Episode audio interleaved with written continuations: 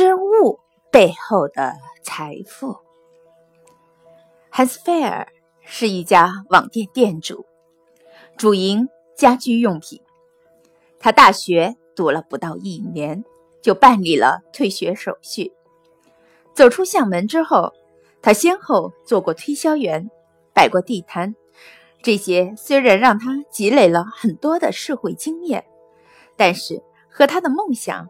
仍然相差甚远。后来，汉斯经过调查发现，人们因为工作的关系，外出购物的时间越来越少，都开始钟情于网上购物。于是，汉斯自己也开了一家网店。正当他准备大展身手的时候，一个无情的事实摆在他的眼前。人们选择网店是要看网店的知名度的，像他这样的新店还没有什么知名度，所以好几天都等不到一个顾客。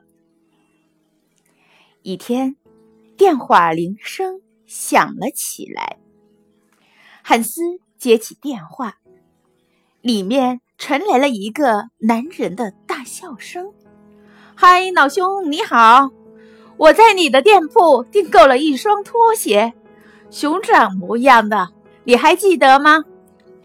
汉斯马上想起来了，因为他的顾客确实很少。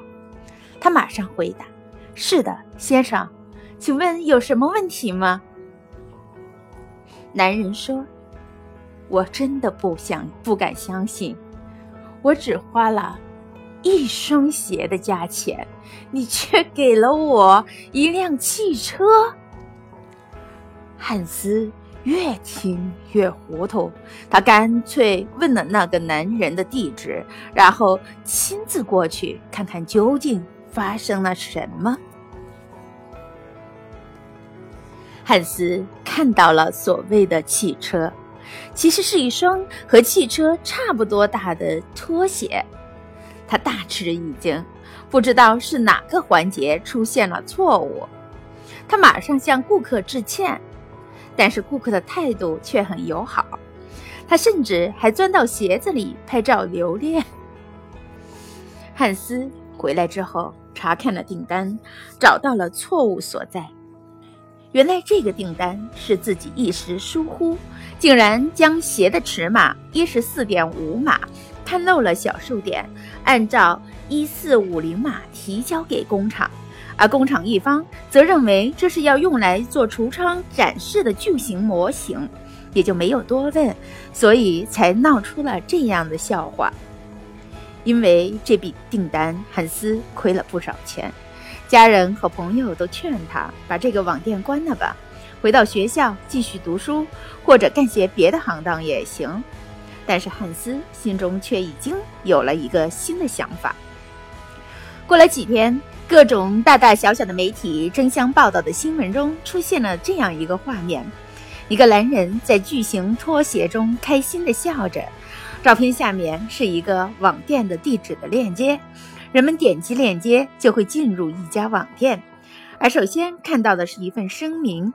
因工作失误，误将客户订购的一十四点五零码的拖鞋看漏了小数点，以致按照幺四五零码的尺寸提交给工厂，而工厂当时误以为这只巨型鞋是用于橱窗展示的，所以没有进行核实便生产了。